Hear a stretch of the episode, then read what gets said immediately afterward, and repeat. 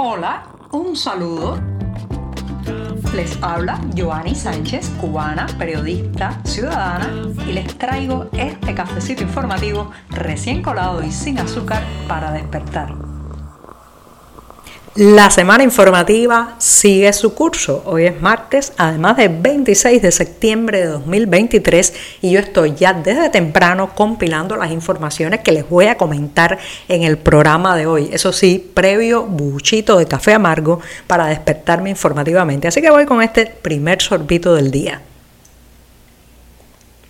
Después de este cafecito sin una gota de azúcar, les comento que hace unos años, si uno se asomaba a los medios oficiales de la isla y escuchaba los discursos, las promesas de los dirigentes del Partido Comunista Cubano, había una eh, una idea, una obra que se repetía una y otra vez como la solución a los problemas nacionales. Se trataba del puerto de Mariel, específicamente de la zona de desarrollo asociada a este puerto en el occidente cubano y parecía ser que una vez que el puerto estuviera operativo, una vez que se instalaran en su zona especial las empresas y las industrias extranjeras que quería atraer el oficialismo cubano, pues la economía de la isla iba a salir del atolladero, íbamos a volver a experimentar, digamos, un crecimiento económico perdido hace décadas en la isla y todo iba a empezar a solucionarse. Señoras y señores, ¿cuántas veces no hemos escuchado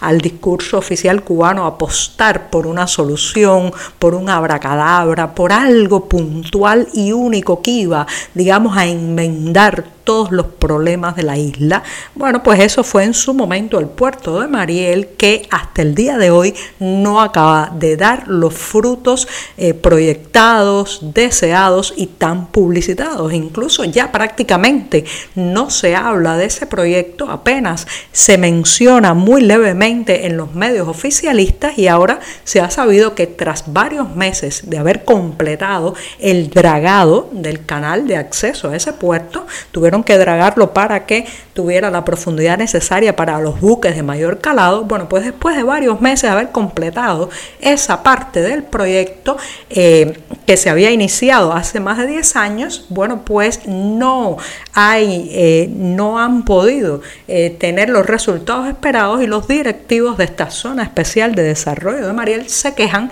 que de ni una sola de las embarcaciones de mayor calado ha llegado a su terminal de contenedores. ¿sí? Así lo han tenido que decir porque los tan deseados buques post-Panamax, que son los de más eh, gran deporte,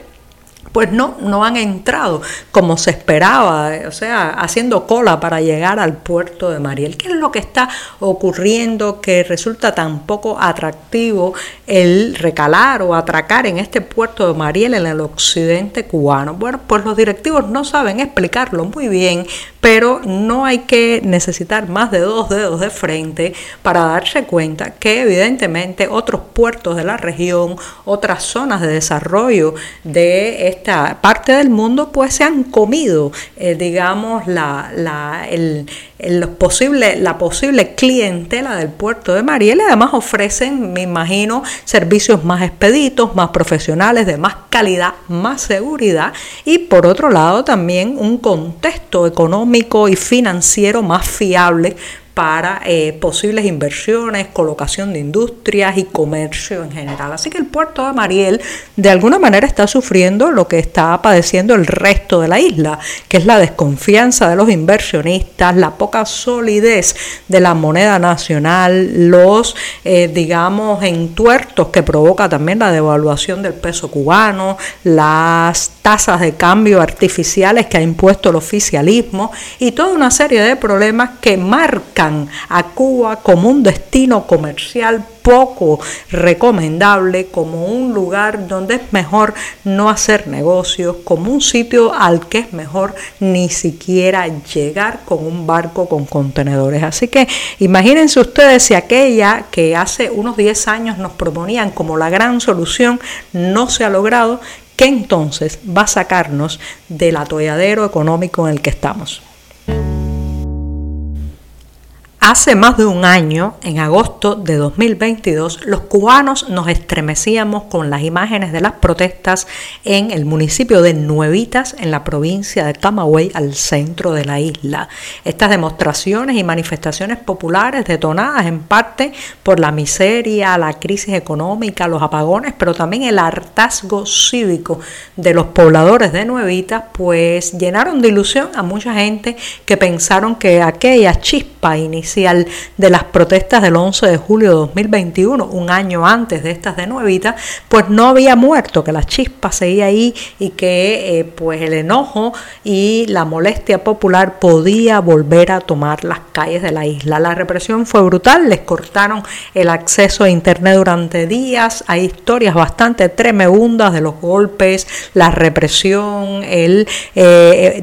despliegue desproporcionado de efectivos militares que pues lanzó el régimen cubano sobre esa eh, pequeña zona de la provincia de Camagüey. Bueno, pues ahora se ha sabido que la fiscalía está pidiendo penas de hasta 15 años de prisión para algunos de los que protestaron en aquellas jornadas. Especialmente se han, digamos, cebado vengativamente en la joven Mayelín Rodríguez Prado, quien fue la que transmitió parte de las imágenes que se vieron al mundo y también al interior de Cuba sobre estas protestas en Nuevita. Bueno, por a Mayelín Rodríguez Prado, la fiscalía le pide 15 años de prisión. Esto, señoras y señores, es tremendo. Hay 14 manifestantes que se están siendo juzgados y las penas que pide la Fiscalía abarcan también 10 años de privación de libertad por el delito de sedición. Esto vamos a ver eh, cómo continúa todo este proceso judicial, pero evidentemente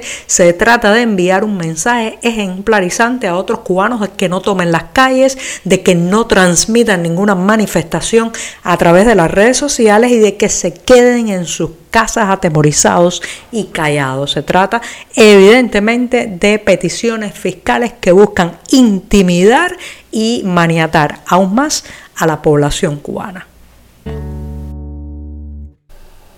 El gobierno de México se reunirá en apenas 15 días con varios cancilleres, cancilleres de la región, específicamente 10 países que tienen el mayor flujo de migrantes que está pasando ahora mismo por territorio mexicano. Y claro, pues el canciller de la isla también estará entre esos, estarán los de Venezuela, Honduras, Guatemala, Cuba, entre otros. Esto ha sido comentado a 14 y medio por una fuente federal mexicana que advirtió que el objetivo de este encuentro será definir una propuesta regional para que el próximo mes de noviembre Andrés Manuel López Obrador se la presente a su homólogo de Estados Unidos, o sea, al gobernante Joe Biden ante esta ola migratoria que vive la región. En los últimos días hemos visto las imágenes de miles y miles de migrantes atravesando territorio mexicano y en Tapachula hay una situación bastante delicada, justamente allí hay decenas o cientos de cubanos que están esperando eh, poder seguir su travesía y también con la ilusión de eh, que una medida de alguna naturaleza pues les permita ingresar cuanto antes a territorio estadounidense. Me llama mucho la atención siempre que veo estas noticias la falta de protagonismo, de presencia de las autoridades consulares cubanas que al parecer no se involucran en la protección, el reclamo al respeto de los derechos de sus ciudadanos en otros territorios, ni tampoco velar porque eh, pues se les dé un trato humano y también pues se les permita acceso a los servicios, los alimentos básicos y eh, digamos una tramitación de su paso por esos territorios que sea legal y al margen de las bandas de tráfico humano. Por tanto, el consulado cubano parece estar más bien para cobrarle a sus ciudadanos cuando quieren hacerse un documento nuevo, para extorsionarlos política e ideológicamente, pero no, no para velar por su integridad.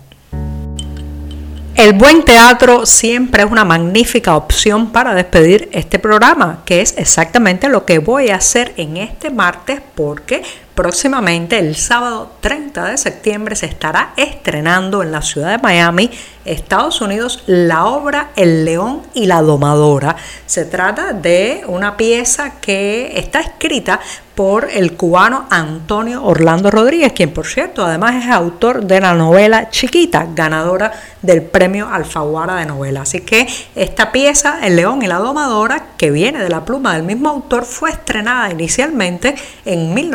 1998 en Bogotá, Colombia y ahora regresa a los escenarios, pero esta vez en Miami, Estados Unidos. Los detalles del lugar, la hora exacta y la compañía que presenta esta pieza, pues los pueden encontrar, como siempre les digo, en la cartelera del diario digital 14 y medio. Y con esto sí que me despido hasta mañana, la jornada puente, el día bisagra. Muchas gracias.